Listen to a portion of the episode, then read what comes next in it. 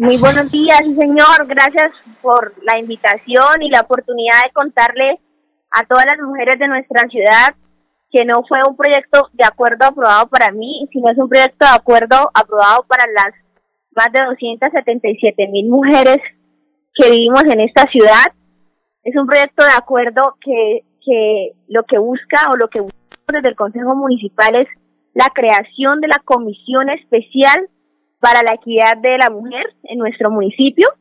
Esto básicamente quiere decir que vamos a tener un espacio en el Consejo Municipal hay tres comisiones permanentes las cuales estudiamos eh, todas las problemáticas de la ciudad, pero la Comisión Especial de la Mujer es un espacio donde vamos a tener para estudiar específicamente temas relacionados con nosotros, con nosotras las mujeres.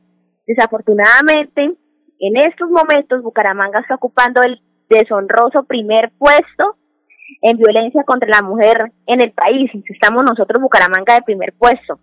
Entonces, esto es una oportunidad muy importante para que desde el Consejo de Bucaramanga, junto con mis otros compañeros y junto con las mujeres que están siempre en esta causa, en esta lucha, busquemos esta igualdad, busquemos promover el empoderamiento de nuestras ciudadanas, busquemos también la participación es muy importante que, que dejemos de pensar que la mujer simplemente es una cuota para, para relleno, sino, sino que realmente empecemos a buscar esa capacitación en escuelas de formación de liderazgo político y sobre todo que luchemos contra la violencia de género en nuestra ciudad, que las cifras lamentablemente desde esta cuarentena han subido impresionantemente. Entonces esto es una noticia muy, muy importante para nosotras porque sé que esta, este, este, esta problemática es una realidad, esta problemática la vivimos y aunque a veces la queramos ocultar, es una problemática que la viven las mujeres de nuestra ciudad en todos los espacios, incluso en el Consejo Municipal de Bucaramanga también, pues se dice un poco el tema de la desigualdad y el machismo, ¿no? Sí, claro. Oye, Luisa, concretamente, por ejemplo, un caso de la mujer, eh, alguien, una señora resulta atropellada por su esposo. ¿Esos casos son los que van a ustedes a llevar allá a esa comisión? Los casos van a, van a ser analizados por cifras, eh, digamos, en, en conjunto, ¿no? Es que lo que pasa es que el tema de la violencia contra la mujer desafortunadamente no le pasa solamente a una mujer, le pasa es a un gran grupo. Nosotros estamos en, digamos, en el 100% de las denuncias a la policía, el 37% son denuncias en contra del maltrato a la mujer. Es una cifra bastante alta. Entonces, esta comisión realmente no es para una sola persona, porque por eso es que es tan importante la creación de ella, porque la problemática es bastante fuerte y contundente.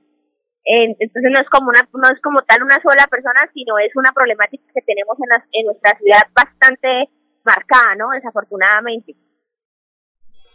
Bueno, y ya se sabe, eh, eh, ya se sabe quiénes integran esa comisión, qué concejales integran, qué concejales integran esa comisión.